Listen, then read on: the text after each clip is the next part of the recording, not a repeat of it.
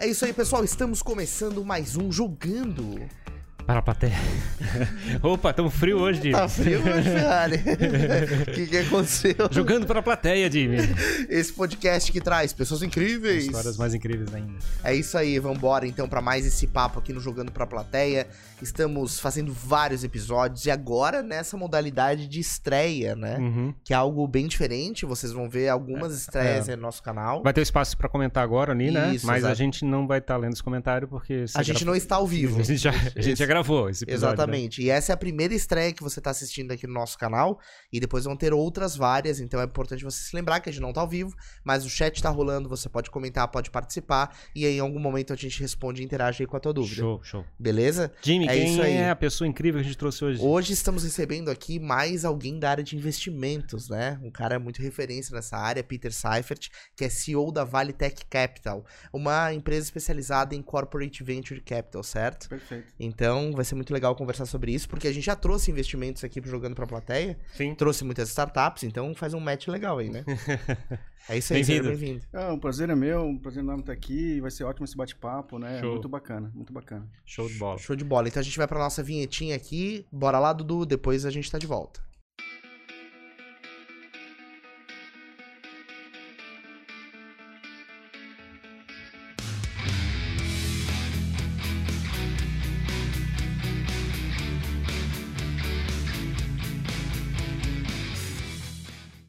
Vamos que vamos, você já está convidado para curtir esse vídeo, espalhar aí para que mais pessoas possam assistir a mais este papo aqui no Jogando para a Plateia. É, então faça isso, comente também que a gente em algum momento aí vai responder e vai interagir contigo. Bora então, vamos lá Ferrari. Bora. É isso aí. Pergunta do, do dia começa sempre assim. A Aham. gente quer saber de onde que a pessoa é. Mas que é, veio, veio do, de São Paulo, de Florianópolis. Olha, eu, eu vivi muitos anos aqui em Florianópolis, estou retornando agora, né? Então eu me considero de Florianópolis, né? porque a minha, minha, a minha alma, minha, minha cultura, né? É Floripa.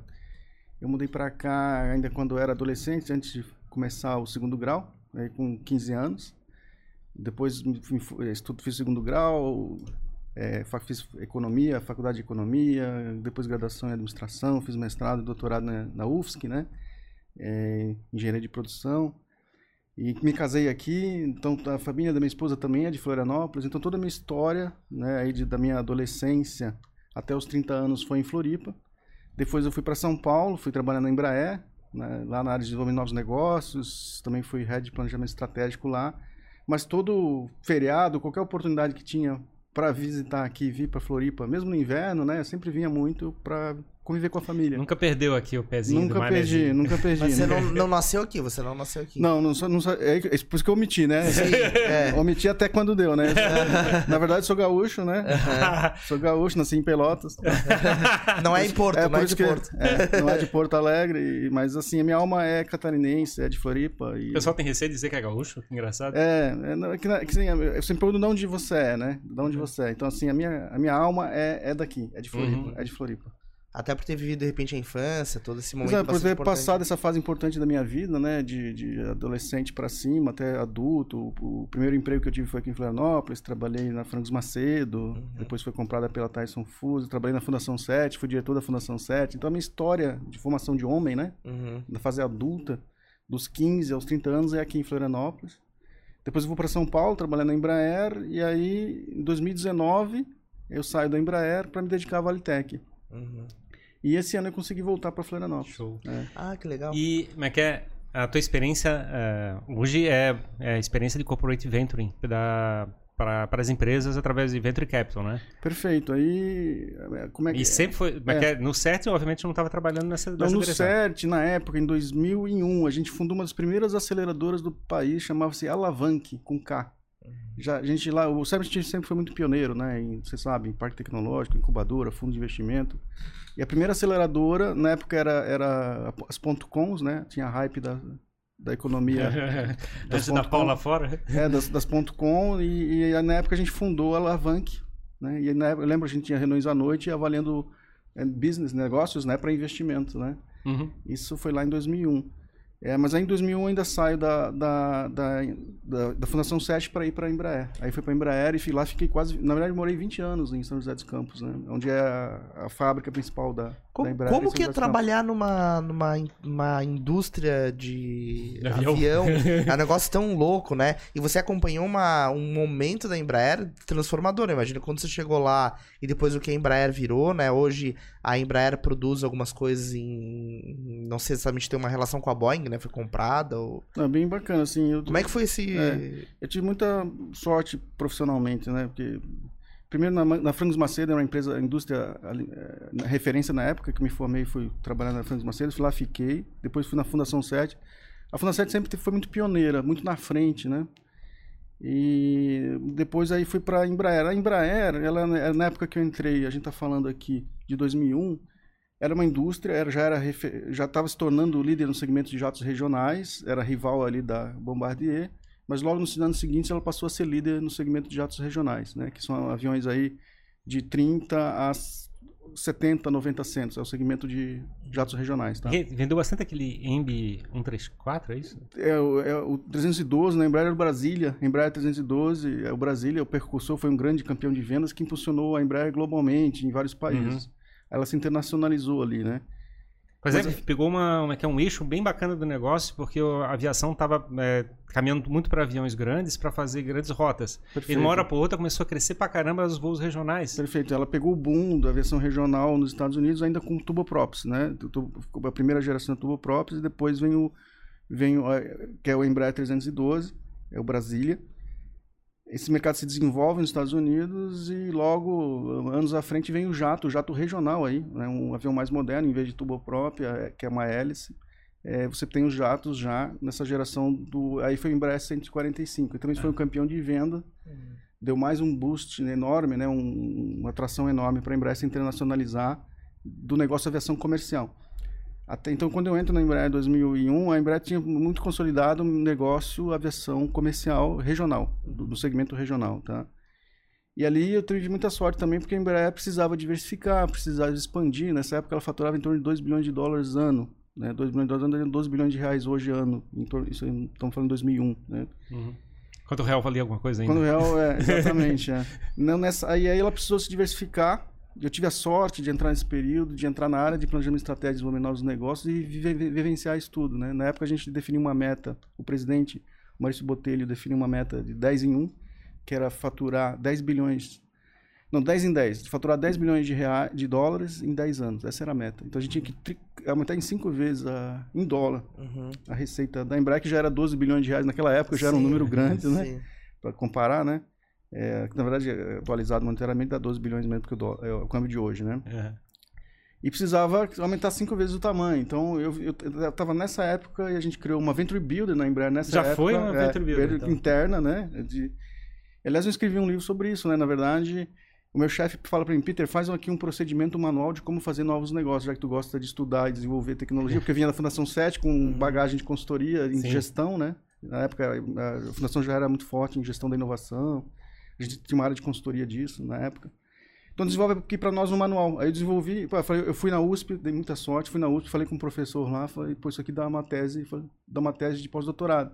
Então, na verdade, nessa, em paralelo, eu entro na USP com pós-doutorado, foi aprovado lá pela vice-reitoria de pesquisa, é, na FEA, né, na, na, na administração, encontro um professor que me apoia na pesquisa e faço uma pesquisa que é um modelo de desenvolvimento de novos negócios para corporações, que é uma Venture Builder. Hoje a gente chama de Venture Builder. Sim. Então, isso foi. Eu falei assim, já que eu vou fazer um manual para a Embraer, eu aproveito e valido como pesquisa. E não era acadêmica. nichado em aviação, nada disso. Ele... Não, não era nichado em aviação. Na verdade, porque nessa Embraer precisava, a Embraer precisava diversificar. Então, nessa época, ela olhou, ela olhou muitos negócios. Então, Tá. eu dei a sorte de, pô, é, desenvolver uma metodologia para a área de novos negócios da Embraer, que era meu pós-doutorado. Então, eu já validava aquela, aquele problema empresarial, era um problema acadêmico também. Então, eu já validava uma, uma tecnologia, um desenvolvimento de uma tecnologia ali acadêmica, e me dava o título de, de pós-doutorado nesse assunto.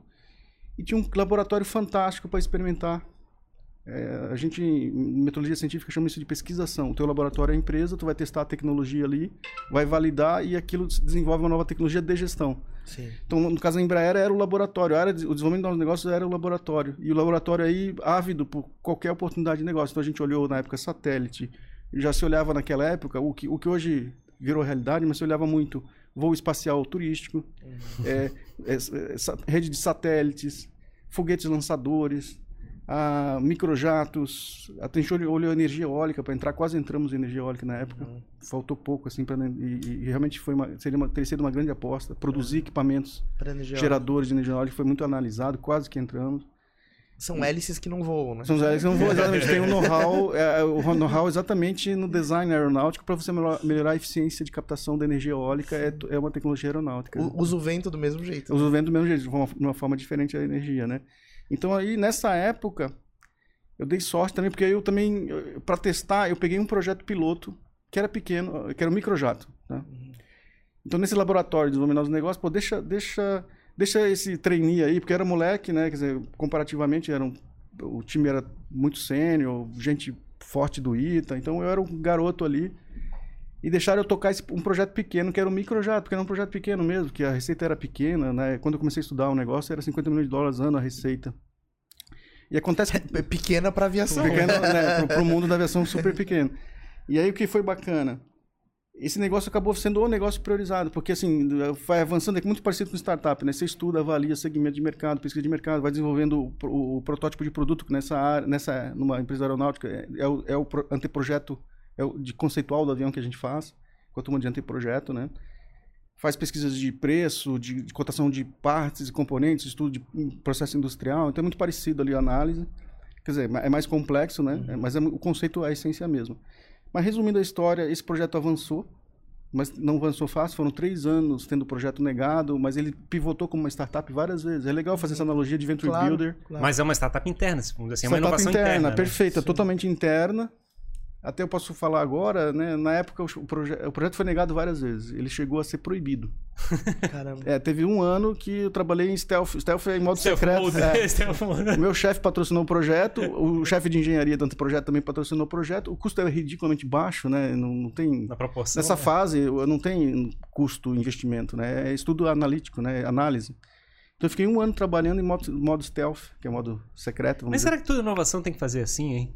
Olha, incorporação, Eu acho que sim, né? sim. É porque tem, tem as Quanta- tentativas do Open Innovation É. e tal, mas. Quanta, quanta coisa eu inovei na, na época que eu trabalhava na Distro lá, eu inovava sem dar satisfação, assim, É. até ficar grande o suficiente para poder ter, ficar em pé sozinho. É, exatamente. Incorporação eh, tem muita inovação que se não for assim não avança. É porque o- Não os avança, processos da corporação são tão estruturados que eles acabam massacrando a inovação. né? Perfeito. É, e, assim, por que, que a organização é muito bem sucedida? Porque ela é previsível, ela trabalha com previsibilidade de comportamento. Isso é teoria da administração, né? É, toda corporação é desenhada para ter previsibilidade de comportamento. E qual é a previsibilidade de comportamento que ela quer? É o core. Qualquer coisa que foge do core, a, organização foi desenhada para matar mesmo. E, e- e- matar esse, aquilo que não é core é o que faz ela ser- ter sucesso e, ser- e- e sobreviver e, ter- e ser líder de mercado, por exemplo. Então é um paradoxo, é um paradoxo mesmo. Então ela, ela tem que ser eficiente naquilo que faz, tem que evitar qualquer distração, tem que evitar diversificações eh, que não são planejadas ou fora do core. Ela é feita para matar isso. É por isso que é muito difícil.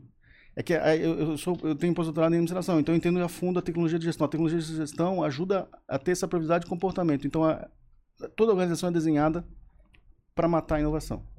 Sim, Sim, sim. É forte essa palavra. Sim. Aí, o, o que, o que que ela admite na, na tecnologia de gestão? Criar, de forma gerenciada e planejada, e na lógica de gestão, iniciativas de inovação. O que inibe a É, inovação. É, é, é o que inibe a inovação. Então, ela, ela criou tecnologias de gestão também para resolver esse problema. Tu vai poder inovar dentro dessa caixinha. É, aqui. exatamente. Vai criando nesses limites. Esse é o teu né? sandbox isso é- é aqui. É, exatamente. É, o sandbox é a palavra perfeita. Ó, dentro do sandbox, aqui nessa área, segregada, com essa política, nessas áreas, nesse segmento, nesse budget, você pode inovar. Uhum. Mas não atrapalha muito aqui os executivos que estão tocando o negócio Ah, principal. mas eu tinha experiências É, nesse negócio. Eu conseguia fazer, tecnicamente até conseguia montar o produto, mas aí tinha que usar a estrutura comercial da, da corporação. Sim, Aí o comercial sim. sabota, tipo assim. Então, é legal. Então, aí isso volta ao caso da Embraer do microjato, tá? É, na, na aeronáutica, tem o que eles chamam de vírus aeronáutico. E um sentimento de nacionalismo muito grande. Então, assim, esse movimento que eu comecei lá, apoiado pelo meu, meu chefe, da, da área, diretor da área de planejamento estratégico de novos negócios na época, que foi o Herman, ele rapidamente tem adesão é, como se fossem conspiradores, assim, Sim. uma revolução. Cara, tu se É, sentiu 007, tu tava projetando um projeto secreto na de real- microjato dentro do- da Embraer. Sim, sim, cara. Na realidade é uma, uma, que é uma, é uma equipe rebelde, vamos É uma dizer equipe assim, Que vai rebelde. conquistando corações para É, poder fazer a transformação até- da empresa. Exatamente, até me arrepiei agora. Eles, eles- eles se engajam, eles se engajam sem pedir nada, é pro propósito. É o propósito na veia. Eu, eu tive a oportunidade de ver o que que é o propósito numa corporação na veia. Então, um monte de gente de engenharia vem te apoia. Eu, não era, eu nunca fui engenheiro aeronáutico, né? E eles, mas estava liderando o projeto. O pessoal vem, apoia, não questiona, ajuda. É, é de uma camaradagem, né? De, é uma camaradagem de, de propósito, assim. É até difícil explicar, né? E assim, então, assim, assim, teve o diretor de planejamento, teve o diretor de anteprojetos e teve uma rede de profissionais de engenheiro que apoiou todo o projeto nessa fase secreta.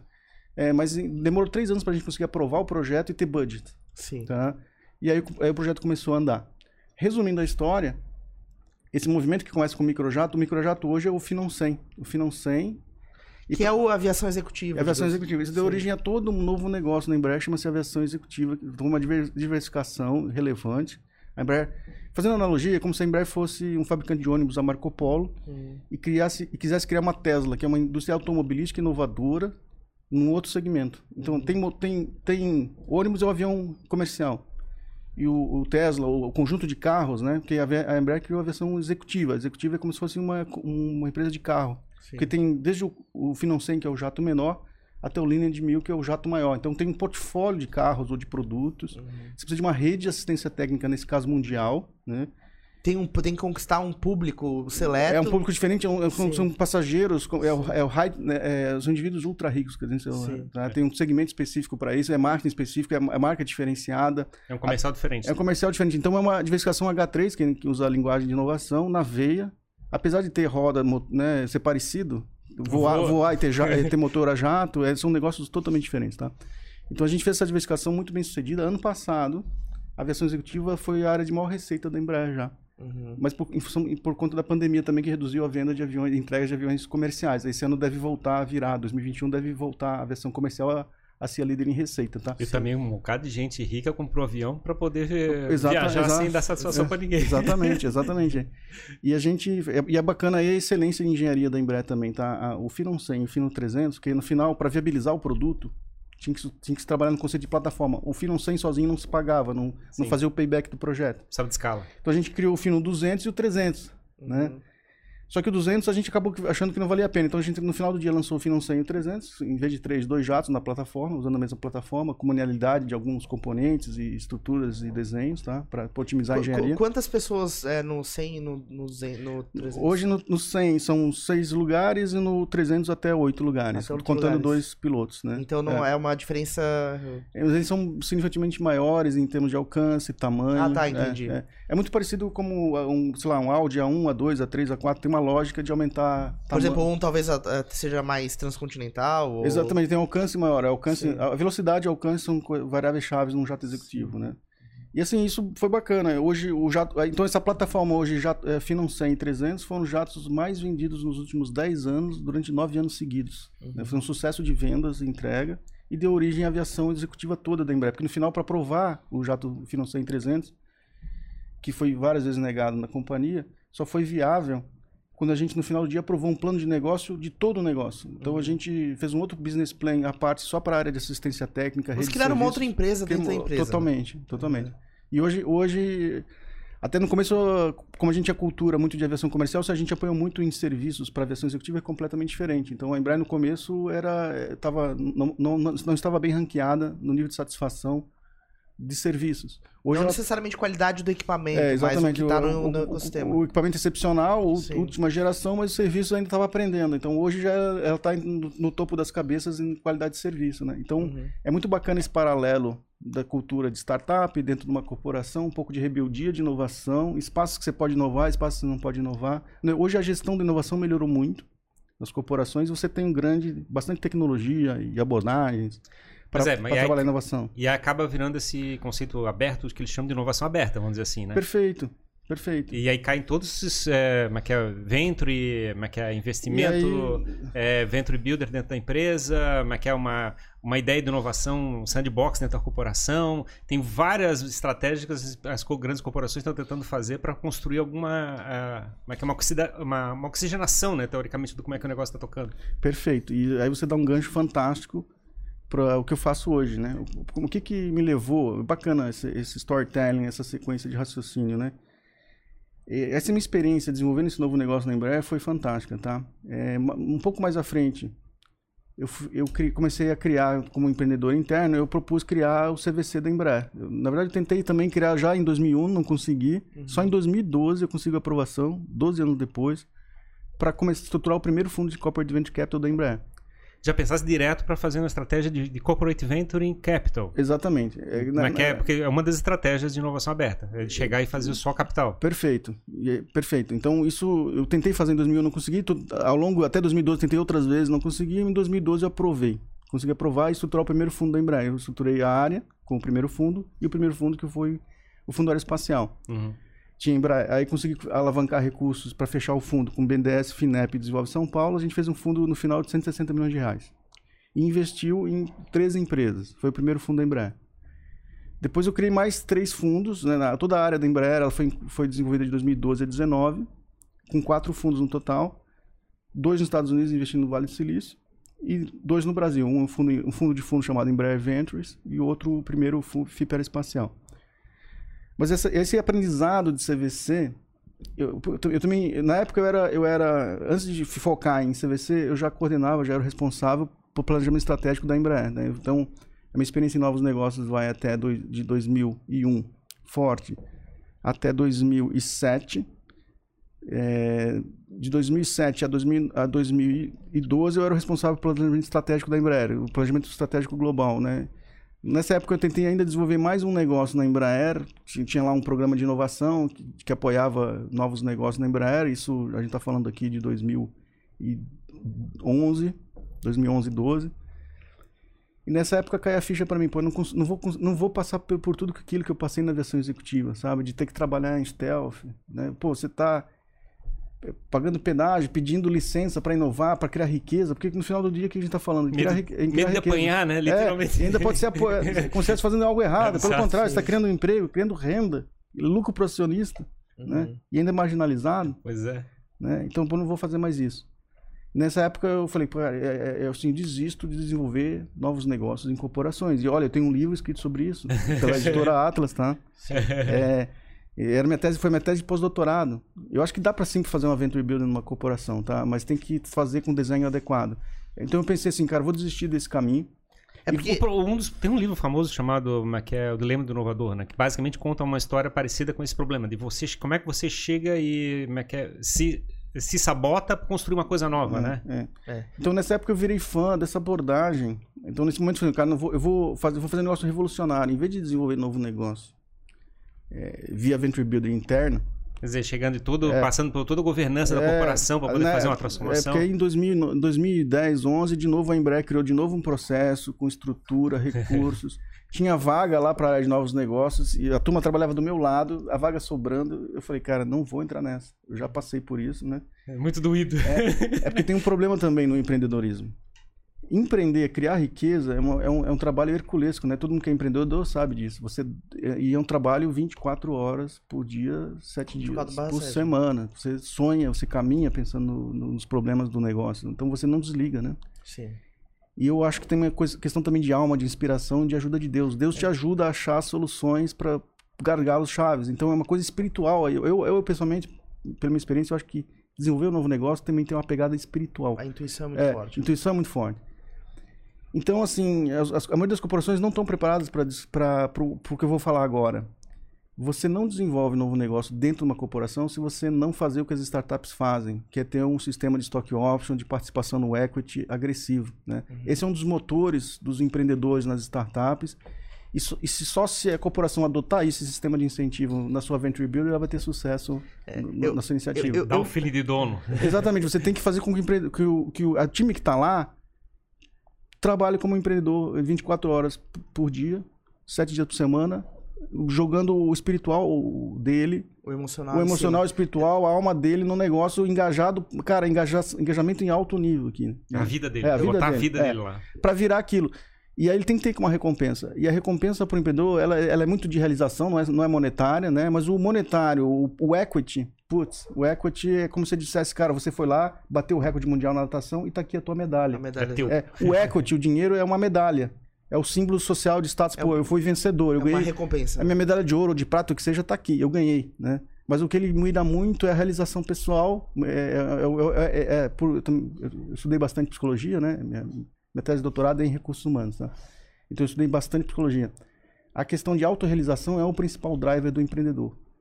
É, eu pergunto pro Elon Musk se ele está preocupado se ele é o homem mais rico do mundo, ou o segundo mais, não está nem preocupado com isso, tá? Claro. Ele não, não, não é uma... É, é legal. Tanto é que ele é. pegou todo o dinheiro dele do LinkedIn lá e do, do PayPal e botou no, no- numa empresa nova e quase. É, até apostou, né? Aposta Sim. mais. O Sim. dinheiro serve para isso, né? Então, é- essa é a pegada do empreendedor. Então, o Venture Builder não funciona na corporação se você não tiver um bom sistema de equity, de ou- opções de compra de ações, né?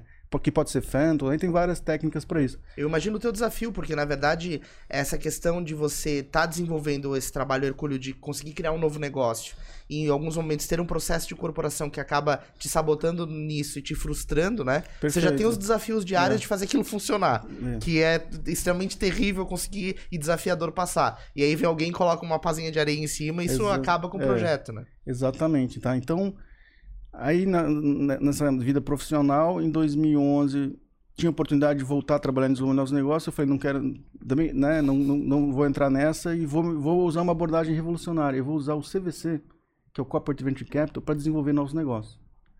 Então, no primeiro fundo é, da Embraer que a gente estruturou, que foi FIP Aeroespacial, eu fiz esse teste. O que, que a gente fez? A gente tinha que investir em 12 empresas, um capital de 160 milhões de reais.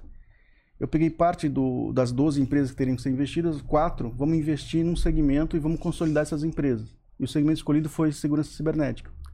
Então a gente investiu em quatro empresas na época. é, que na verdade entre 2014 a 2019 a gente investe em quatro empresas. Uma foi a Tempest, a outra foi a Easy Security, a outra a Criptos de Campinas e a outra a Claves do Rio de Janeiro. Todas complementares em portfólio, segmento de mercado, tá?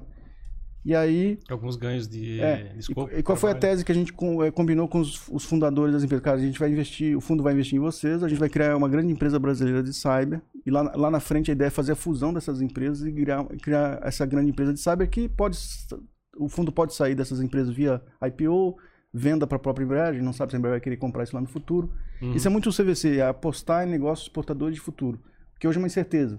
Então a corporação nem sabe se ela vai querer comprar no futuro, pode ser que não queira, pode ser que queira. Pois é, mas é um problema, digamos, um dos, um dos dilemas que você tem numa corporação é exatamente tipo, fazer assim, faz sentido eu investir nisso? Porque é uma decisão que ela tem que tomar do ponto de vista de governança dela. É.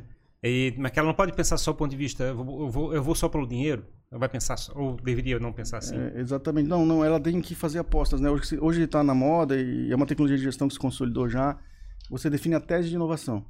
A tese de inovação, é de onde, de onde que ela nasce? Ela- do entendimento de futuro da corporação, dos mercados, dos segmentos que ela está atuando, de quais deveriam ser os investimentos que ela tem que fazer em negócios portadores de futuro, tá? Mas, Então, ela- mas tem que ter uma, digamos assim, tem algum elemento, de repente, da experiência que ela tem, que ela pode contribuir de alguma maneira, talvez, no Tem, processo. que é- tem. Assim, é, até dentro da tecnologia de desenvolvimento de novo negócio, numa corporação, é, negócios adjacentes ou relacionados têm maior potencial de sucesso. Foi até por isso na época que eu escolhi o microjato. Ele era um segmento diferente, mas era aviação, era, né? Uhum. É porque, na verdade, a- a- o, Tem- a- o novo negócio ele vai trazer inovação, a mudança, mas isso em algum momento precisa ganhar escala e se tornar viável, né? É, Então a corporação precisa ter esse terreno. E você pode usar os ativos da corporação nesse novo negócio. No caso, o, competência aeronáutica, tecnologia de engenharia, né? As core competências você pode usar para turbinar o, o H2 e o H3. Ele pode ser também um usuário direto do produto que está sendo pode. investido. Então, assim, a, a diversificação mais bem sucedidas normalmente são aquelas ligadas a negócios adjacentes. Pode ser adjacentes e baseados nas competências essenciais da corporação. Então, você aproveita, né, o teu Uhum. ativo tangível e intangível para alavancar um novo negócio. Que é uma diversificação, é doída, é diferente, não vai ser fácil, mas você tem uma base de ativos que vai te ajudar, seja em conhecimento, seja competência em engenharia ou cadeia de suprimento, ou em mídia, não sei, marketing, não sei. Você aproveita esse know-how para diversificar, né? E mas aí voltando, voltando a- a- ao caso de segurança cibernética, e ali eu fiz um teste bacana de usar o fundo para apostar em novos negócios, nesse caso segurança cibernética, tá? E é bacana a história, eu vou contar. Mesmo no final do jogo, lá em 2019, quando a Embraer decide comprar já a, a líder de consolidação, que é a Tempest, a Tempest foi escolhida a líder de consolidação. Esse, esse jogo, essa estratégia foi executada durante seis anos, tá? 2014 a 2019, principalmente. Aí no ano passado, em 2020, a Embraer compra controle da Tempest, que, que era a consolidadora das outras empresas do cluster, né? Então nesse momento a Embraer botou a bola para dentro, fez, chutou pro gol, né? A bola que uhum. foi trazida durante seis anos no campo até o momento de chutar pro gol, tá? Você pasme, mas em 2019 não havia consenso se a Embraer deveria comprar ou não a Tempest. Ainda foi todo um trabalho de convencimento, de discussões, de reuniões para convencer alguns líderes chaves da empresa que era uma boa ideia comprar o controle da Tempest e aquilo virar uma business unit, né? virar uma nova diversificação H3 para a Embraer. Uhum. Dessa vez não via Venture Builder, né? mas via CVC, uma abordagem de inovação aberta. E aí, então, no caso, ela vai entrar num processo de governança da corporação. É, então, no final do jogo, a Embraer comprou a Tempest. Hoje ela tem uma área de segurança cibernética com alto potencial de receita e margens melhores até que o negócio atual, né? Porque uhum. é, é, é, segurança cibernética é software as a service, a gente sabe que escala mais rápido, Sim. tem margens melhores, é, é, é bem, é bem mais atrativo do ponto de vista de retorno. Tá? Investimento até menor, uhum. não tem tanto capex, né? É software as a service. Então, hoje a Embraer tem um novo negócio chamado segurança cibernética, né? É, que foi todo incubado via fundo. Então é um novo negócio que nasceu de uma abordagem de inovação aberta via CVC. Né? E provavelmente ela nunca mas que faria isso se não fosse através desse mecanismo? Não, não faria isso. Na verdade, ela tentou fazer. Ela tentou desenvolver internamente a área de segurança cibernética via Embraer Sistemas e não conseguiu. Ela fez esse esforço, não conseguiu. Na época, o CEO da Embraer Sistemas ele é meu amigo, né, de colega, e ele falou para mim, Peter, não investe via fundo em segurança cibernética ainda, porque eu tô tentando fazer isso aqui na Embraer Systems. eu falei, eu vou te dar seis meses, eu sei que tu não vai conseguir. Faca é, na caveira. Já passei, já passei por isso, eu sei que tu não vai conseguir. Tipo, eu né? sei que vai dar caca, é, não tem problema. Dito, dito, e feito, ele virou o grande aliado depois né, dos seis meses, ele virou o grande aliado, ajudou, participou das principais reuniões com, os, com a, a, primeira reunião com o Lincoln da Tempest, o, o o Daniel participa, né? Moxie Doyle, Moxie Doyle, hoje é vice-presidente de engenharia da Embraer, né? E ele participa da primeira reunião lá, fazendo o pitch do fundo para o empreendedor. Então, por que será que a gente acredita que a gente é mais capaz ah. de enfrentar a burocracia do que enfrentar o mercado? É interessante. Entendeu? É interessante, interessante. É, porque, é, não sei, é uma boa, é uma boa pergunta, bem, bem, bem provocativa, bem provocativa. Porque realmente, cara, é, a burocracia, é. a estrutura que foi montada aqui no negócio está instalada por vários anos dentro da corporação é. e ela até hoje não foi derrubada. Por que, que tu acha que vai ser o cara? É que eu acho que talvez exista uma visão de você entender que está num ambiente tão forte, tão bem estruturado, que você acaba não aceitando que não é possível inovar com todos aqueles suprimentos à disposição. Com toda aquela estrutura à disposição. Ah, essa, essa provocação de vocês leva a uma reflexão, né? É, que, que faz todo sentido a burocracia ela nasceu, nasceu para previsibilidade, ela é, ela é útil, ela é, ela é fundamental para o sucesso das empresas, né? Processos, é. padrões. É, e aí, por que a rebeldia? Por que, que a gente co confronta que, a, a, burocracia? Na hora que a burocracia não faz sentido, na hora que ela está matando a empresa, né? na hora que ela está impedindo inovação, na hora que ela não está tá cumprindo o papel dela, quem tem um pouco de senso crítico vai questionar, vai ser, vai ser rebelde, vai ser crítico, né? Isso é benéfico, porque a, a burocracia precisa ser revista. A norma precisa ser questionável questionada, né? Uhum. É o caso de inovação. Inovação agora vira, tem todo o know-how acabouço administrativo e burocrático para lidar com a inovação. Isso vira burocracia. Então, inovar foi burocratizado e, você, e foi processualizado, né? Virou uma fábrica também. Essa é a natureza das organizações, né? Da tecnologia administrativa. E burocratizou, legal, faz parte. Então, a, a melhor forma de você lidar com inovação numa corporação é burocratizá-la. É fazer fazê-la parte do jogo, parte do processo boa, formal. Boa é, sacada, né? É. Mas é se você tiver um processo para fazer Pronto, inovação... tá show de bola. Aí tem muita gente que, assim, eu, né, eu fui coordenador, eu fui responsável pelo planejamento estratégico na Embraer há muitos anos, tá? E eu passei anos convencendo as pessoas por que, que tinha que fazer planejamento estratégico. Fazer, pegar o racional é, da pessoa. É, porque né, quantas vezes eu tive que explicar para que fazer planejamento estratégico, né? Médio e longo prazo. O pessoal fala, mas o mundo muda tão rápido, é bobagem planejar. A gente faz planejamento de 15 anos para fazer para você, numa empresa aeronáutica, tecnologia toda, o negócio demanda um planejamento de no mínimo 15 anos, tá? Sim. Você tem que já investir nas tecnologias futuras para poder desenvolver produto hoje que vai daqui, daqui a 4, 5 anos no mercado. É aquela história de vocês é. estarem prevendo é, turismo espacial e agora isso está sendo... Exatamente, exatamente, tudo isso foi analisado em 2001, carro é, voador, tudo sim. isso foi analisado, analisado já em 2001, tá? Por exemplo, naquela fábrica que a gente montou lá na época, né, de novos negócios. Mas então essa, essa é a natureza da burocracia, né? Você, ela busca previsibilidade, a melhor forma é você processualizar isso para fazer parte do jogo. E o, do jogo. e o que te levou, Peter, a sair desse processo todo, né? De estar de, de tá vi- vivenciando essa inovação, porque você conseguiu criar isso dentro da, é, de uma empresa com uma corporação enorme, é, para ir pro mercado e falar, não, agora eu vou dar um, dar um salto aqui, vou construir soluções Então, aí, mais amplas. Que, que, como é que foi essa. Aí, aí isso é bacana, né? Vivendo, então a gente desenvolveu um novo negócio também via Corporate Venture Capital, que foi a segurança cibernética, tá? Mas de novo eu não tinha equity. De novo eu não ganhei nada com isso, O teu. teu né? a tua recompensa pessoal não. É, não, pô, tô, né, Tô empreendendo Pô, aqui. joguei aqui, a gente faz um trabalho. não, não, o trabalho empreendedor, seja dentro de uma empresa ou fora, ele, ele é muito é, clerical, é de doação. Uhum. O empreendedor se doa, não tem jeito. ser- É, é inevitável porque o negócio vire. Tem, um, tem uma doação grande do empreendedor ali, que vai além do negócio, tá? Então, de novo, me frustrei, né? Eu falei, cara, é, eu comecei a ver uma dor de mercado. Como head de CVC da Embraer, eu, vi- eu tive uma dor grande, tá? Eu tive uma, uma dor grande. Que é, na hora que eu ia montar um fundo, nos, Esta- nos Estados Unidos eu montei dois fundos e no Brasil dois. Não tinham gestores, firmas de venture capital com cabeça de service provider. De, de olhar uma Embraer como um cliente. Eles não olham a Embraer como um cliente, eles veem como mais um, mais um investidor institucional do meu fundo.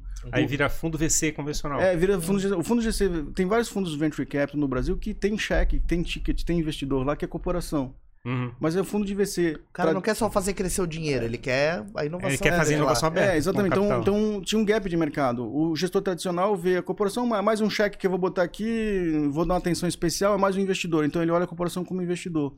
Eu E eu, tive muita dificuldade no mercado de encontrar firmas de gestoras de fundos que olhassem para a Embraer como um cliente. Simples assim. Eu sou, cara, eu sou um cliente, eu tenho necessidade aqui estratégica a ser atendida através do CVC, que é buscar o desenvolvimento de novos produtos, serviços, negócios ou modelos de negócio, fazendo apostas em negócios portadores de futuro. E eu preciso ter uma tese de investimento que cubra isso. Então, normalmente Mas um... não é questão de conhecimento, as pessoas não pensam que isso poderia ser uma possibilidade? Por exemplo, que tem várias estratégias, Pensam, várias corporações pensam. que a gente tem aqui da nossa região que tentaram fazer uma, uma pegada de mais de venture builder, né? Então, tem, ah, no CVC a gente tem várias tentativas de concorrentes e uma, uma grande questão é que eles nunca entenderam esse conceito, né? Eles, Pois é, eu acho É, que uma é. principal dor é exatamente isso, né? Quando a gente fala CVC, né? Que é Corporate Venture é, é Capital. É. É que eles não entendem a corporação como cliente. Eles, eles entendem a- que a lógica do mercado tradicional de venture capital, o gestor monta a tese de investimento dele, o fundo é dele, Sim. ele dá o nome do fundo dele, o- e ele vende o time dele e Sim, aí, e aí ele, e então ele faz um processo de captação que É. é basicamente uma estratégia de, é que é, de captação convencional do É. mercado financeiro. E aí quando tem uma, quando, quando consegue achar alguma corporação que com- eh, compra a tese dele, Ele não quer entregar o controle. quer É, dizer. é, não, ele não quer entregar, porque o produto é dele, né? Então É, essa é a é. lógica de mercado. A gente faz um negócio na Valitec totalmente diferente, que fa- a partir dessa, eu, vive, eu vivenciando essa dor no mercado, eu fiz essa proposta de valor. Não, a gente vai, nós somos corporate centric, né? Nós somos centrados na corporação. A corporação é cliente. Não interessa a tese da Valitec, interessa a tese de investimento do cliente. né? Uhum. Então é Porque a corporação, ela tá, de certa maneira, comprando a solução, né? Ela tá comprando É, um futuro, um novo caminho pra ela. Exatamente. Então, essa eu senti esse gap de mercado, vivi isso, né, porque nos Estados Unidos eu tive também dificuldade, eu tive que formar fornecedor nos Estados Unidos e no Brasil, tá? E depois de formar, pegar um- uma firma de venture capital e fazer Fornecedor, você está falando, é fundo. é fundo, um Aham. gestor de fundo, Um um gestor gestor, de de fundo regulado, né? Aham. O investidor corporativo é institucional, ele, ele, não- ele, não, ele não gosta muito de iniciativas ad hoc ou, ou puxadinhos, ou, porque Aham. isso tem risco de compliance, isso é arriscado, ele tem ação Ele em quer bolsa. comprar pronto, para Ele, não ter se ele- ele quer segurança institucional. Ele, ele- aham. Então ele, ele quer uma estrutura de investimento mais profissional, né? É o que a gente chama de regulada. Sim, tem Regulado, é, é. CVM ou CVM, SEC. Ou... Nos. Estados Unidos, a, a, a SEC, exatamente, tá? Então ele prefere uma estrutura bem organizada, bem estruturada, profissional, bem blindada nas questões de compliance. É, isso, isso que é o característica do, da corporação. Então, assim, iniciativas de investir é, mais informalmente, isso arrepia qualquer corporação, tá? Uhum. Então tive, mas mesmo assim eu tive dificuldade nos Estados Unidos e no Brasil de achar gestoras, né, que fazem fundos regulados, no caso fundos então de venture capital, com o DNA de corporação. Então primeiro eles não, eles não tinham DNA de corporação, eles não, eles nunca viveram a dor, não tinham empatia com o head de CVC, porque eles não conhecem a dor do head de CVC. Não vendiam como inovação É, aberta. Não, não é? Ele, eles vendem, o fundo, o fundo é, não vende o serviço dele como sendo uma estratégia de inovação. Exatamente, exatamente. Esse é o ponto. Esse é o ponto. Ele vende lá, não, investe no meu fundo aqui, que talvez eu vou. Eu vou te dar um relatório. Então, da... Eu vou dar dinheiro de volta na taxa tal. É, eu vou te dar um retorno e vou te dar uns relatórios das empresas que a gente vem, tá? E... então é horrível. A nível de prestação de serviço é horrível, né? Então eu vi isso como oportunidade de mercado. Em 2019 eu saio da Embraer. Aí um meia culpa também, é que eu sempre fui empreendedor covarde, né? Eu fiquei empreendendo dentro de corporação, salário pago, tudo resolvido, plano de saúde. E eu sempre então me chamo, falo que fui empreendedor covarde. Aí em 2019 não, eu pulo na piscina, né? Em vez de ficar botando o dedinho ali Sim. na piscina. Aliás, mesmo na Embraer eu já tinha, eu já a Embraer deixava e era bacana essa política de RH. Você podia empreender qualquer negócio fora da empresa, não tem problema nenhum né? Desde que não tivesse conflito de interesse. Então, o Valitec já existia a marca. Eu né? já existia em 2006, eu já fundo a Valitec, tento montar fundo. Eu só saí da Embraer em 2019, né? Então eu fiquei muito tempo testando, pivotando, né? Covardemente, né? Sem me jogar na água. É engraçado, dá uma sensação é. às vezes assim, por que, eu não empreendi antes, né? Cara, uma... exatamente isso que eu penso hoje. Por que, que eu, por que que eu que que, não saí antes? Mas que é o, o, conforto que dá a corporação é, é tão isso forte, é um, Isso é uma doença, é um câncer, isso é ruim, isso é ruim. Porque na verdade é. tu já estás com o DNA pronto para isso, para assumir é. os riscos, mas é. assim, não, é tão confortável ficar aqui, tão quentinho. Não, sempre, exatamente, isso é muito ruim, cara. hoje eu me arrependo, eu perdi alguns anos da minha vida. Hoje eu estou muito mais pleno, muito mais feliz muito mais realizado, empreendendo. É difícil pra caramba. Sim. Né? É, o mercado é implacável, a gente apanha de tudo que é lado. É, mas hoje, hoje, hoje eu estou muito feliz. Assim, a Valitec está num bom momento, ela se consolidou é. como líder de mercado. Você conseguiu, mas quer fazer um negócio da Embraer e agora tem a, a Solametar, é isso? Então, aí o que acontece? Em 2019, no final do ano, eu me dedico integralmente à, à Valitec, que eu já tinha fundado lá em 2006, tá? Mas aí eu viro empreendedor mesmo, viro responsável pela Valitec e a gente começa a estruturar fundos de CVC com essa proposta de valor, olhando a corporação como cliente estratégico, Sim. tá? Uhum. Que muda toda a relação a partir desse conceito. Eu não vou abrir muito para não, não, dar informação para meus concorrentes, tá? Mas uma, uma, chave é esse conceito. Ele não é, não é uma corporação, não é um investidor, é um cliente estratégico. Sim, sim. Tá? Isso muda toda a relação. Resumindo a ópera, né? Resumindo a história, nesses dois anos, hoje fazem dois, mais ou menos dois anos mesmo que eu saí da Embraer coincidência, bem próximos. Eu estruturo toda a Valitec focando ela nesse, nessa proposta de valor de fazer só CVC, empresa especializada, tá? E aí, já, já resumindo esses dois anos, a gente hoje é líder de mercado nesse segmento. É, na realidade, eu acho que líder até mas é com impacto global, né? Porque na realidade é uma experiência bem nova para todo mundo, né? No mundo todo. Então, a gente vai ser estudado provavelmente por firmas americanas e europeias, porque a gente tem um modelo de negócio bem diferente também em CVC, tá? Bem diferente. Eu não posso abrir muito. Não, tranquilo, mas... Deixa a gente pegar mais market share. uhum. né, mas é, gente... é, é um processo, digamos assim, até pesquisei livros sobre o assunto, é? eu acho que teve uma, fizesse uma referência uma vez numa conversa de um livro sobre CVC, eu achei assim, cara, só tem um ou dois livros talvez sobre esse é, assunto. É, são pouquíssimos, é, tem, poucos assuntos, tem poucos livros publicados, né? Mas assim, ó, olha só o que a gente já conseguiu nesses dois anos. Hoje a gente tem ativos sob gestão em 550, 550 milhões de reais. Nós temos 550 milhões de reais em fundos, em cinco fundos. Tá? Nós temos o fundo da Eurofarma, foi o primeiro fundo estruturado. Temos o fundo da ArcelorMittal, que é um fundo latino-americano, é, dessa empresa líder mundial em aço. É, a gente faz também, são todos fundos exclusivos. Só tem um cotista que é a corporação. Então, o segundo fundo da ArcelorMittal, temos o fundo da Duratex, que hoje chama-se Dexco. O nome do fundo é DX Venture, né, que a Duratex mudou de nome para Dexco. Esse é um fundo que ele nasceu é, em abril e com 100 milhões de reais e a gente já investiu, já investiu todo o dinheiro. tá? Já fizemos três investimentos, a gente vai anunciar o terceiro para o mercado em breve, não pode falar ainda, né? É, então a gente faz a gestão do fundo da Duratex, que inclusive vai ter que aumentar de tamanho já. Porque já, já, já fez o capital deployment, toda a alocação esse ano já foi feita, tá?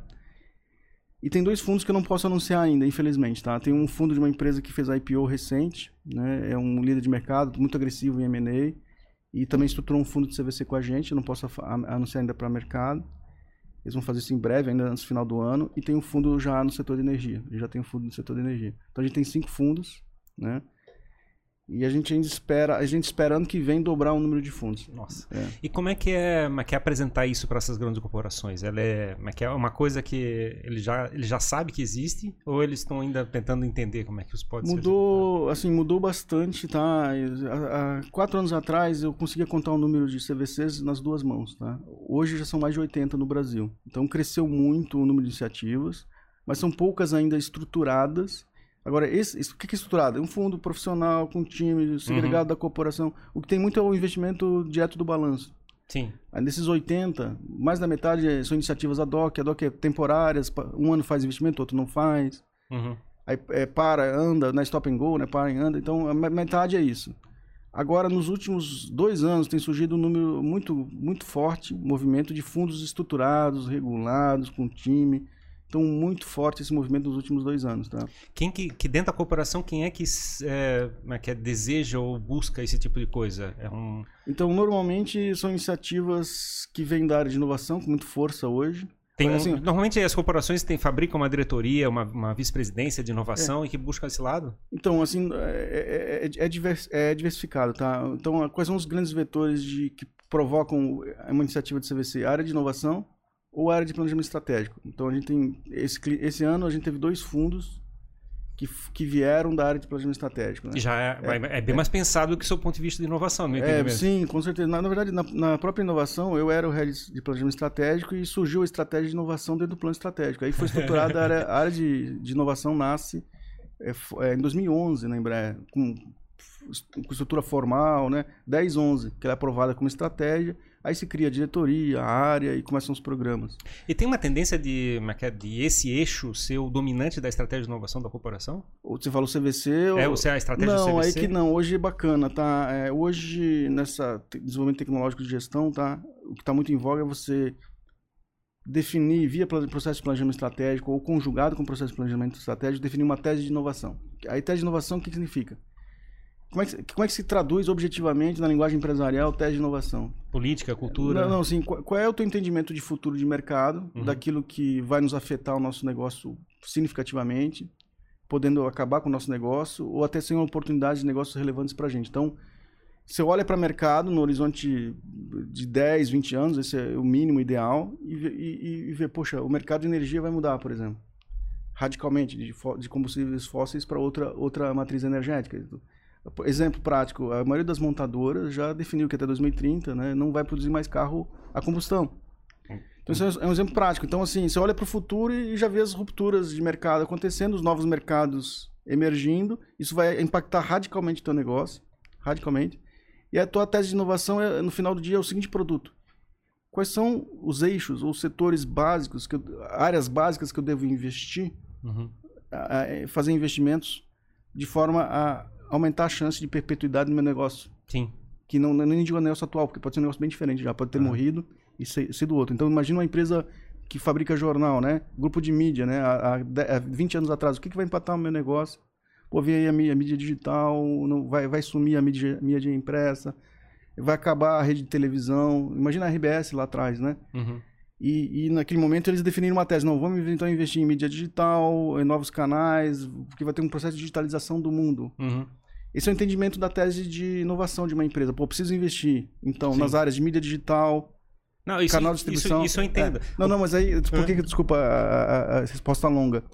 A partir disso, a partir disso você define então quais são as áreas chaves para investimento e como é que você vai atacar elas. E para atacar elas tem vários canais, tem várias formas, várias estratégias. M&A é uma, desenvolvimento de novos negócios, a Venture BD é outra. A própria estratégia de desenvolvimento de produtos e serviços vai, vai ser afetada por esse entendimento da tese de inovação. Você vai começar a, a- desenvolver serviços mais digitais, por exemplo, nesse exemplo. E o CVC é mais um. Então, o CVC é mais um Das- cavalo de guerra, Uhum. né? Nessa batalha de posicionar a corporação nos negócios portadores de futuro. E, e- e- podendo enten- entendendo claramente que até o seu negócio atual pode ser completamente É que eu tenho, eu tenho assim uma, uma certa agonia que no meu entendimento é que a gente vai ter muita dificuldade das corporações cons- é, quererem desenvolver é, novas tecnologias, né? Novas é, é, desenvolvimento intelectual pesado, assim. Ah, mas que é, os jeitos mais fáceis de eu vejo de eu chegar a incorporar um elemento desse é o M&A, por exemplo, bota para dentro imediato, Uhum. ou faz uma estratégia de construção através de um, de um corporate venturing, É. entendeu? Tipo, é, de Capital, por exemplo, tá falando de CVC, né? Porque na realidade, é, é- eu vejo a mas que é uma corporação como sendo uma empresa mas que é muito grande, com muito capital, que, mas que é, tudo que prende nela faz ela ficar mais dura. Sentido, por isso que eu tô É. falando se essa Então- inovação não caminha muito para esses eixos, assim. Então ela, ela, ela, ela diversifica. Ela, a- tua estratégia é diversificada. Você não aposta em todas as fichas, né? Em numa só estratégia. Então você faz M&A, sim. E é uma estratégia boa de você incorporar a inovação rapidamente, tá? é muito eficaz. É, você faz CVC. Aliás, é bacana nos clientes fortes desse ano que nós estruturamos novos. O CVC é um grande parceiro de M&A. A gente trabalha lado a lado em conjunto com o time de M&A. Até o pessoal de M&A participa de algumas reuniões chaves ou até do comitê de investimento como observador. Então virou um grande parceiro do mesmo jogo, CVC com hum. M&A. É questão é, do timing, né? É questão que... de timing, porque tem até muitas hum. empresas que a M&A não consegue acessar e via CVC você consegue fazer um investimento em participação, porque tem muito empreendedor. E do risco também. É, né? na verdade, de 100 empreendedores, hum. 10 vão querer vender controle hum. para M&A. 90 quer aporte de venture capital ou CVC, de corporate venture capital. Então, o CVC olha um mundo de empresas, de startups que M&A nem pode olhar, não consegue Sim. olhar, não tem acesso. E é M&A... eu entendo que é uma questão de você incorporar uma coisa que esteja maduro, né? Quando está é, verde, você não consegue usar, é. né? São jogos diferentes, né? São jogos diferentes. O CVC é mais arriscado, mais, mais verde em muita incerteza. Você pega a participação, nunca controle e deixa os empreendedores trabalhando lá, não, não atrapalha esse, eles. Esse é um ponto que eu, que eu gostaria de trazer, porque se as corporações fazem esse tipo de investimento, tentando entender o que vai acontecer no futuro e se preparar para ele, incluindo a extinção do próprio negócio, né, que seria Sim. a inovação mais drástica, né, uhum, e que é uhum, é necessária em uhum. muitos mercados, se é feita essa aposta, é, como as corporações lidam é, com a incerteza daquilo que o empreendedor está fazendo. Porque o empreendedor, por mais que ele conheça o mercado que ele está atuando, sabe-se pouco sobre o que vai acontecer no futuro. Essa antecipação uhum. é muito desafiadora. É, como é que a corporação faz para mitigar esse risco e lidar com a incerteza ao mesmo tempo que tem que apostar em algo muito incerto? Então, aí, assim? por isso que é legal. É, as estruturas hoje, todas de CVC, são independentes, são profissionais, então, elas são apartadas da corporação, totalmente independentes. Essa é a forma de lidar. Então, você não deixa porque M&A prefere companhias maiores, como você falou, né? estágios maiores, cheques maiores, e CVC aposta nesses negócios de alta incerteza. E deixa lá o fundo, o gestor trabalhando de forma independente, fazendo os investimentos, né? alinhados à tese da corporação, dentro dos interesses tese da corporação. Isso, é, isso é CVC. Né? E ele lida com essas incertezas, né? ele, ele lida com risco. À medida, eu sempre falo, né, que você montar um portfólio de CVC é como se você montar um aquário em casa. Você compra os peixes todos pequenininhos, né? Você olha 2 mil, 3 mil peixes e monta lá, escolhe 12 para botar no aquário, os mais bonitinhos, né? E vai alimentando os peixinhos, que são as startups. É, a startup vai mal, vai precisar de dinheiro, vai bem, vai precisar de mais dinheiro ainda, né? Então você vai nutrindo os peixes ali, né? E, e à medida que os peixes vão aumentando de tamanho, as incertezas vão reduzindo, né? As, as, elas vão amadurecendo e as, o mercado vai ficando mais claro, o horizonte vai se aproximando né, no tempo aí as incert... a curva de aprendizado já vai ser vai, vai, a curva de aprendizado vai ser maior então as incertezas se reduzem muito ao longo do tempo é, no caso da segurança cibernética é, por incrível que pareça mesmo seis anos depois a Embraer ainda tinha dúvidas se deveria comprar ou não as, uh, e, e, fazer o movimento de ter uma área de segurança cibernética. Ah, o, ponto de contato dessa área seria a questão de proteger os sistemas dos, aviões, esse tipo de coisa? Não, é que. Pra invasão? Não, é de novo a burocracia. É, não, não, você fala a sinergia? É, não, a assim... sinergia é, é, muito grande. Não é só dos aviões, é dos aviões também, tá? Mas uh, por, que, por que, que a gente escolheu isso, isso como aposta, tá? Na época que eu estudei esse mercado lá na, na Embraer, eu percebi que todas as corporações globais da área de defesa, então se você pegar as grandes companhias de defesa, Lockheed Martin, né, British Aerospace, é, tem várias companhias israelenses, tem várias. É, a Embraer também é uma empresa de defesa, ela faz aviação comercial, mas ela sempre teve uma business unit que deu origem a ela, que foi, ela começa com um produto militar, né? Ela nasce dentro do CTA e do ITA como um produto militar, essa é a primeira origem da Embraer, e aí que nasce o primeiro avião comercial na sequência, que foi o Brasília grande, grande sucesso de vendas, explorando o segmento da aviação comercial, né? Mas ela, tá, a Embraer sempre teve um negócio de um negócio dentro dela, né? Outro business unit de aviação é, militar. Então ela faz um cargueiro famoso, o KC-390. Ela faz uh, ela faz vários produtos de defesa, inclusive radar, tá? Então é uma, hoje é uma companhia bem diversificada a Embraer. Mas toda grande empresa de defesa mundial, ela tem uma área de segurança cibernética, uma business unit, e essa área de business unit fatura bilhões de dólares, ou bilhões de euros, ou bilhões de libras esterlinas. É sempre um negócio de bi. Então, isso foi uma aposta certa que a gente fez no uhum. fundo. Pô, vamos investir aqui nesse negócio que tem tudo, né? Assim, é uma um dia, um dia o pessoal vai perceber o que já está aí no mercado, né? Que, é que é um, são coisas é. de ativos muito expressivos, é onde tem muita espionagem industrial e Exato. espionagem de, de, Estado, né? É, hoje, hoje a, a, a, área cibernética, em alguns países, é considerada a quarta força de defesa. Você tem aeronáutica, marinha, exército e cibernética. Cibernética é uma outra força de É ataque ou defesa. ficou com os É. sistemas todos conectados, né? Tudo, É. tudo. Exatamente. Então, então é um outro braço de defesa que qualquer país tem. Tem alguns países que já têm a quinta força de defesa, que é a área, a área espacial. Então, os Estados Unidos já tem, né? Você já tem a área. É que, lembra lá atrás, quando não existia avião, não existia a Força Aérea, né? Sim, então, sim. ali no início do século nasce a Força Aérea. Então, a gente viu isso acontecer agora, está nascendo agora a Força de Segurança Cibernética. E, e já está nascendo né, a- também a, a espacial. Eu sei que os Estados Unidos já tem, tem, tem um outro país que já tem também essa quinta força, né? Uhum. Legal, legal. Então assim, então, assim, era uma aposta. Tinha uma boa probabilidade de dar certo, né? Pô, em algum momento isso aqui só vai. E, e ainda com a IoT que vem aí, né? Hoje segurança cibernética tá em tudo, tá no teu celular, né? Tá no. Tá no, no- no- vai estar também muito no IoT, que são a, a internet das coisas, né? Tudo vai estar conectado. Você vai precisar muito segurança cibernética para aplicações privadas, corporativas, infraestrutura, defesa. É que eu digo isso porque tem projetos que talvez sejam mais tangíveis, por exemplo, energia eólica, a própria questão de segurança é, é bem tangível, mas você pega um projeto de carro voador, por exemplo, Putz, é né? essencial, é. É, é um negócio.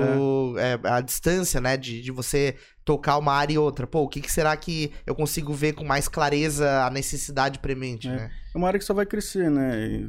Por robótica, é, é, só vai crescer. Então, assim, foi uma aposta certeira, deu certo. Mas o que é bacana, isso é paradoxal. Uma coisa pra gente que é meio óbvia é que a gente vive inovação, tá? Em fazer investimento. A gente tá acostumado e foi treinado a pensar na frente, olhar no futuro. Isso, é um, isso tá no nosso sangue, né? O pessoal tem dificuldade de ver isso, né? Então, mesmo uma corporação lá que apostou dinheiro, fez a área de CVC, a área de CVC ainda tem que ficar convencendo ali, pô, cara, compra esse negócio, compra controle, é uma baita oportunidade de negócio, tem um esforço de convencimento grande Uma ali. venda interna ali é, pra acontecer. é. Para entrar dentro da corporação como um todo. É, porque assim, não é, não é, todo mundo, as pessoas têm perfis diferentes, né? Então não é todo mundo que tem visão estratégica de médio e longo prazo com, na- com naturalidade, são perfis diferentes, né? Porque nada é trivial também, né? Então, uma decisão vai ser tomada e vai ter que assumir os riscos dela, né? Tem muito risco. Isso pode estar errado também, né? Pois é. Pode estar errado, ninguém E tá certo. acontece muito. O tempo todo. Eu queria, eu, acontece queria, muito. eu queria entender ao lado da, é é, do CVC, né? Do lado do CVC, a questão da, é é, de uma corporação. Geralmente as corporações, como é é, as maiores, são todas multinacionais. Como é que ela lida com esse processo, do seu ponto de vista de atu- da atuação global? Ela tenta focar em, entre países ou ela tenta fazer a nível global? Então, bacana, ótima pergunta, né? O CVC, ele. A, a- a corporação vai desenvolvendo uma maestria nessa, nessa arte, assim como M&A, CVC, no- novos negócios, ela vai desenvolvendo as competências, tá? Hoje, quem está na ponta de referência em CVC faz um CVC global, ou seja, você está em vários países, né? Você não tá, você... A própria Embraer né, começou esse movimento né, de, de montar fundos nos Estados Unidos, depois eu fui para Israel para montar o primeiro fundo lá. A gente estava nesse caminho natural de expansão geográfica. Então é natural você ter um um- uma estrutura global e fundos bilionários. Então quem joga esse jogo e, e vai aprendendo e vai ficando mestre nele, você vê, putz, esse negócio dá um excelente retorno estratégico. Tu vê, a Embraer criou uma área de novos negócios que é cyber via, via CVC. Esse negócio também dá um bom retorno financeiro, né? Então, por exemplo, eu, eu- eu faço grandes gols, grandes resultados estratégicos, diversificando negócio, produto, serviço, inovando, ao mesmo tempo que ganha dinheiro, pô, isso vale a pena. Então é muito comum a corporação, as, as que estão mais tempo nesse jogo, fazerem fundo 1, 2, 3, 4. Então, por exemplo, o SoftBank tem mais de 11 fundos. Desculpa, o SoftBank não, o Sales, Salesforce, que fica em São Francisco, tem aquele prédio grande, eles têm 11 fundos já de CVC. SoftBank também é um dos grandes eh, CVCs globais, né? São fundos de mais de 100 bilhões de dólares, né? É, a Siemens tem fundo mais de 2 bi de euro. Então isso vira um jogo de bi. E, e, E de atuação global. É, e de um jogo já menos defensivo, de disrupção, de tese de investimento, para um jogo mais agressivo, de transformar mercado. de- Até porque tem a é, linha do tempo é. que conta muito, né? Quem age mais rápido pra comprar essa inovação, pra se preparar, Exatamente, esse é o jogo. o jogo, né? É, quem entendeu isso faz isso. Faz, então faz apostas bilionárias em grandes negócios portadores. em- Na verdade, nem em negócios, em indústrias portadoras de futuro. Você faz fundo de bi e aposta é, é, atua geograficamente em alguns setores portadores de futuro. Por exemplo, quer ver um negócio interessante? Food tech agora. Né? Food tech tá, né, é um negócio bem interessante acontecendo em Israel. né? Você é, alimentos vindo de plantas, né? seja ovo, carne, isso está na, tá na hype agora. Tem mais de 250 startups israel- israelenses nessa área agora.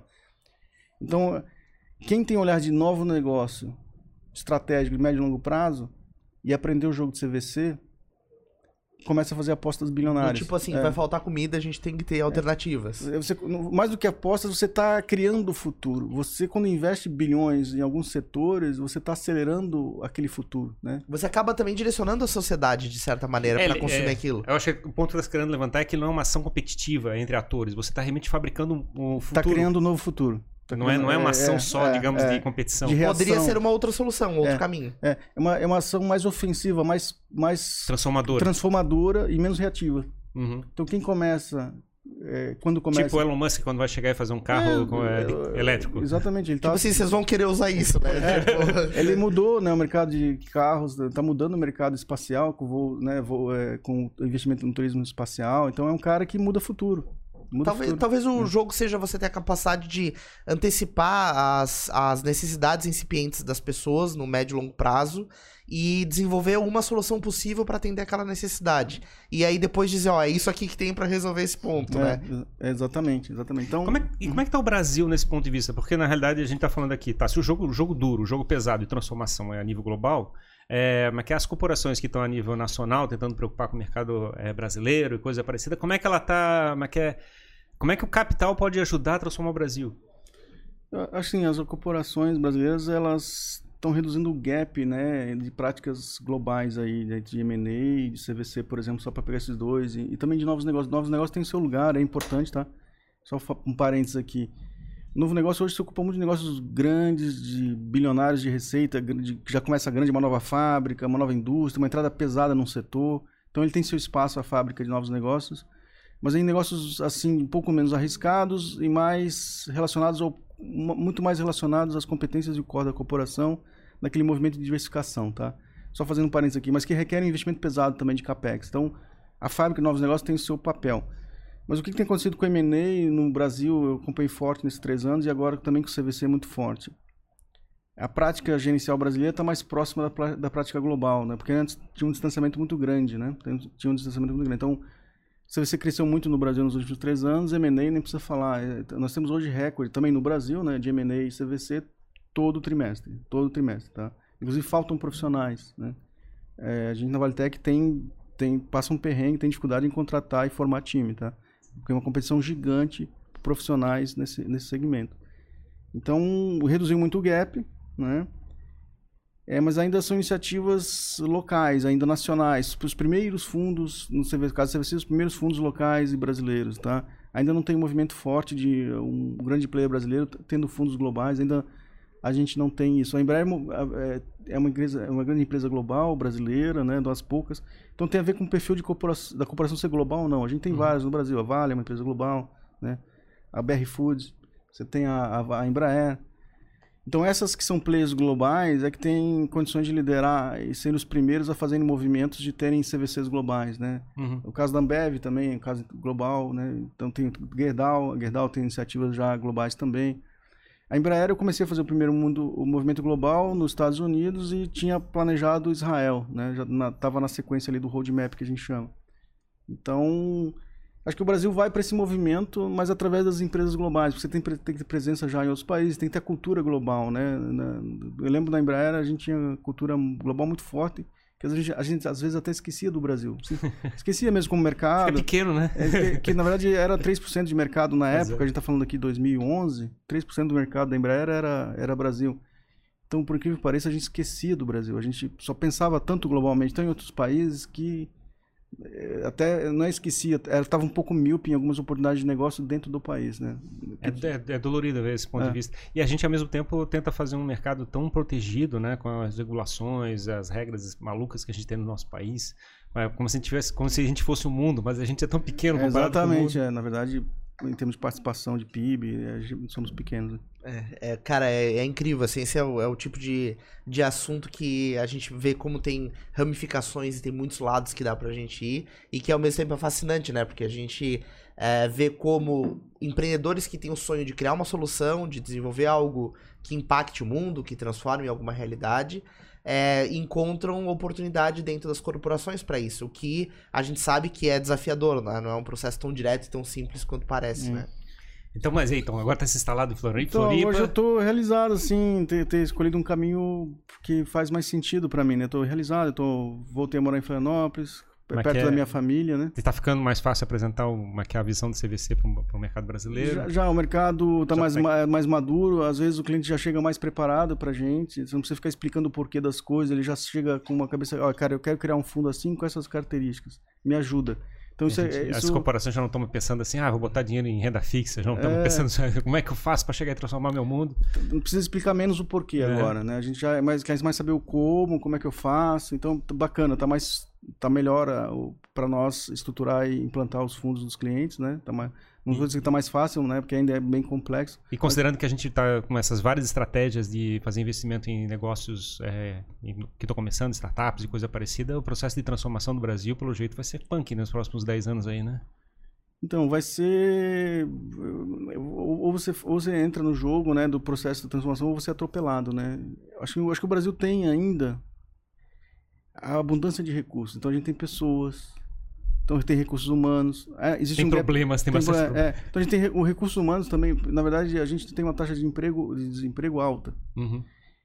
Isso se a gente capacitar e treinar gente né, em vários setores como TI, né, que, tão, que falta gente, né, é, então a gente é uma mão de obra ali qualificável, não é qualificada, mas é qualificável, com bons programas de, de, de capacitação, né, não, não é curtíssimo prazo, né, a própria Embraer, por exemplo, ela precisava desenvolver muito avião e não tinha engenheiro aeronáutico no Brasil, ela criou um, um programa de especialização de formação de engenheiro aeronáutico, ela pegava engenheiros de, de engenharia mecânica, engenharia elétrica, fazia um ano e meio de treinamento intensivo full time e o cara virava engenheiro aeronáutico, né?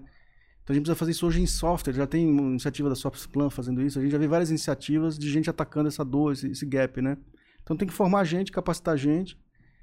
Eu acho que a gente naturalmente vai ser absorvido, se tiver, na- naturalmente porque vai ter uma força do mercado internacional louco por gente e recursos humanos, porque está tendo uma transformação absurda, não só em TI, mas também em health tech, né, na área de saúde, tem, tem uma, um- nós estamos passando um momento de mega turbulência em termos de inovação, como nunca se viu antes, né? É, em vários setores, não é só TI, né?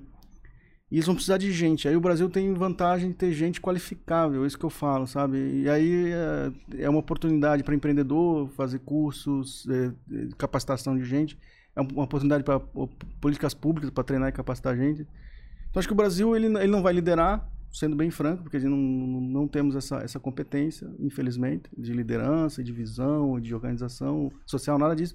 Mas a gente vai ser acoplado e aproveitado no movimento de países mais agressivos e proativos nesse sentido. Estados Unidos, Europa, Israel. É, Israel hoje dá visto para brasileiro, né, para vários, vários cidadãos. Se você souber TI, você ganha um visto de cinco anos lá de trabalho, né? Então, assim, mas hoje você não precisa estar lá para trabalhar, você pode estar em qualquer. Então, acho que o Brasil vai a reboque aí como provedor de recurso natural, como sempre foi. Né? Essa é a grande realidade, né? como grande maioria. Minério com- de ferro é, ou... Ou gente, Ou gente, gente cérebro, né? Só que a gente, é, nós somos qualificáveis, né? Nós- O, o empre- o empreendedor, o empresário que é gente qualificada, esquece.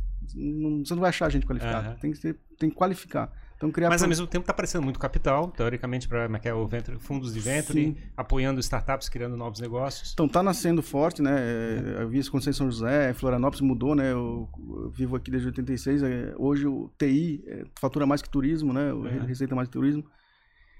T- Nós estamos também sendo empurrados nessa. Mas, mas por que que tá é, tendo esse movimento aqui também?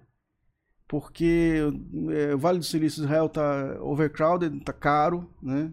Então é melhor fazer isso em, em- o Brasil é uma oportunidade para fazer isso também. Então a gente está sendo beneficiado um pouco dessa onda também, né? De, Vai ter novos, vai ter É, centros nossos. é mais no fácil Brasil, investir né? numa empresa brasileira de software né, do que uma empresa americana, israelense. É muito mais barato, né? É- Não é tão caro, né? Então o Brasil está sendo beneficiado por essa onda global de investimento em tecnologia, em- nesse movimento global de que o futuro criado está sendo, tá sendo a- o novo futuro está sendo criado e acelerado, né? Mais Uhum. intensamente com muito investimento, né?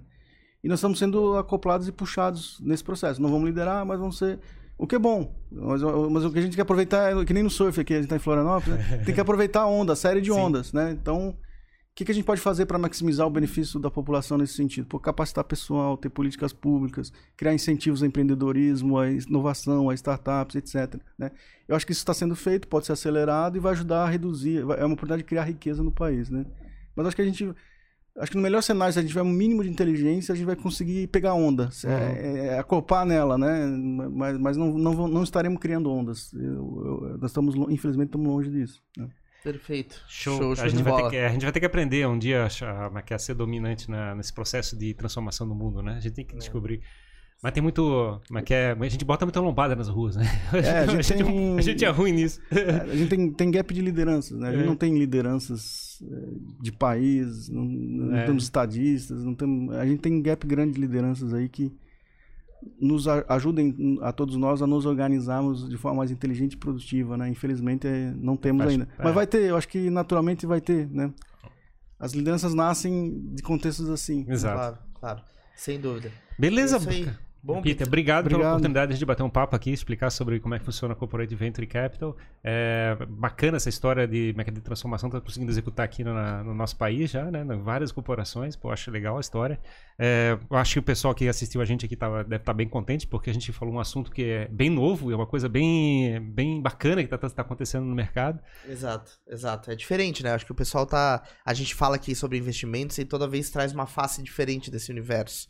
E é um negócio muito gratificante poder fazer isso, né? É show de bola. Muito obrigado, Peter. pela Eu que agradeço a oportunidade, um bate-papo bem autorreflexivo aqui, né? show de bola. Bem legal, bem legal. Muito obrigado pela Um oportunidade. tá? registro pra história aí. né? É. É, boa, obrigado, tá? Valeu. Muito bom, obrigado. Peter, Peter, como é que o pessoal te acha? É, tens, é, como é que é a rede social? Como é que faz o pessoal tô para te achar? muito na, no LinkedIn, né? É, tô lá no LinkedIn, Peter é, Quadros Seifert, né? É, e principalmente no LinkedIn. LinkedIn é, é, me acha muito fácil. É só botar meu nome lá completo, Peter Seifert, né? E com a, dois gente, Fs. a gente bota lá no. Como é que é no. Isso, na Ah, descrição então vai estar o link, link direto aqui pra Tá, te maravilha. Então, o LinkedIn é principal. Eu acompanho lá as mensagens, respondo. É a rede social barra profissional, né? Mas Eu- que é, assim, hoje, nosso caminho. né? é muito útil pra mim, eu gosto bastante. show de Show bola. de bola, muito massa, muito legal te receber aqui, Peter. Eu Obrigado agradeço. mesmo. Obrigado. Obrigado a você que acompanhou mais este papo aqui do Jogando pra Plateia, sempre trazendo conversas muito legais. Ah, pra- não esquece de apertar o botão de curtir agora, nesse exato Agora, momento. esse papo aqui merece várias curtidas e merece que você torne membro, torne-se membro do nosso canal,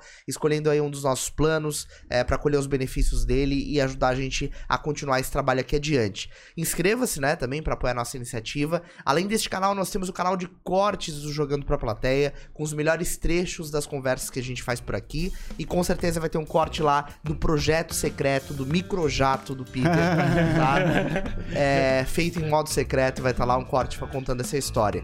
Beleza? É isso aí, pessoal. Muito obrigado e até o próximo episódio do Jogando. Jogando para a plateia. Até mais, gente. Valeu, pessoal. Até mais.